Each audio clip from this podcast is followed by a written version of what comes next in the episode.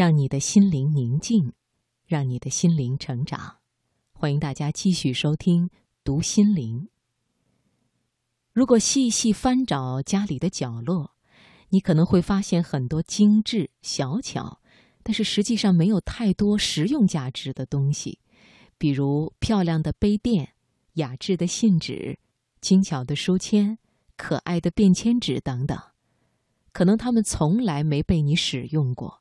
但是在某一个冬日的午后，当暖暖的阳光斜射到你身上的时候，我想，你一定会记起你和这些小物件背后的故事，而你的心中也一定会涌动着一股暖流。请你听李武静的文章，细致而微。文章选自《广州日报》。心灵不再孤单，因为你我分享。读心灵。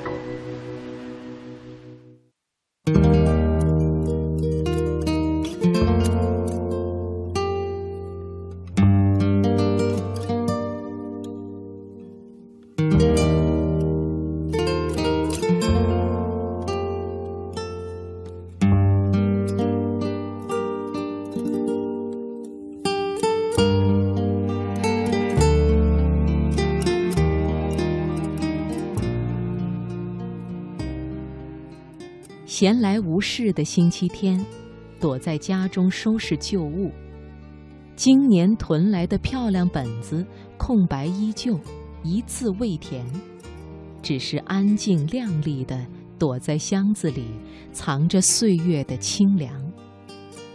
因为太过漂亮，所以无限溺爱。这般华丽的纸张，落得个空空如也。若想在这样的纸上涂鸦，必然带着沉沉的眷恋与不舍。于是，每每便由他在岁月里年华虚度、红颜迟暮、终成辜负。和这些精致的笔记本命运一样，书柜里某本书买来后，左思右想，竟然舍不得拆封。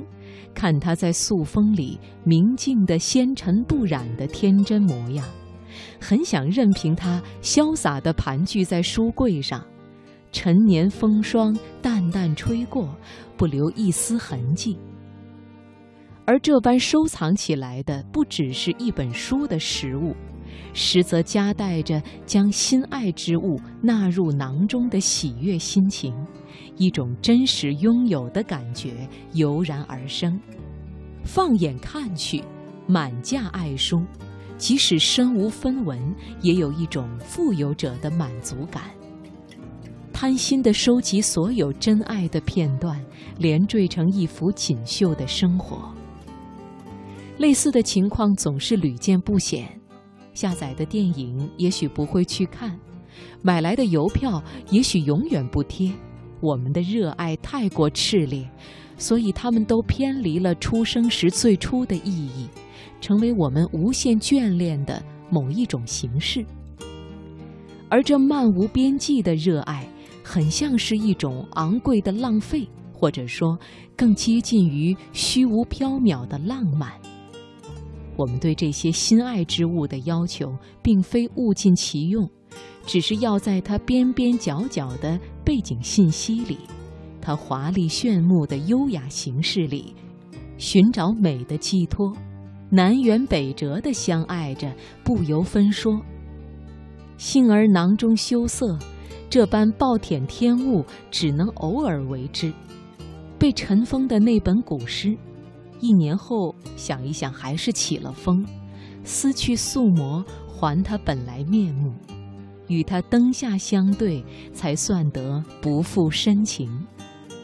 热爱漫无边际，生活自有分寸。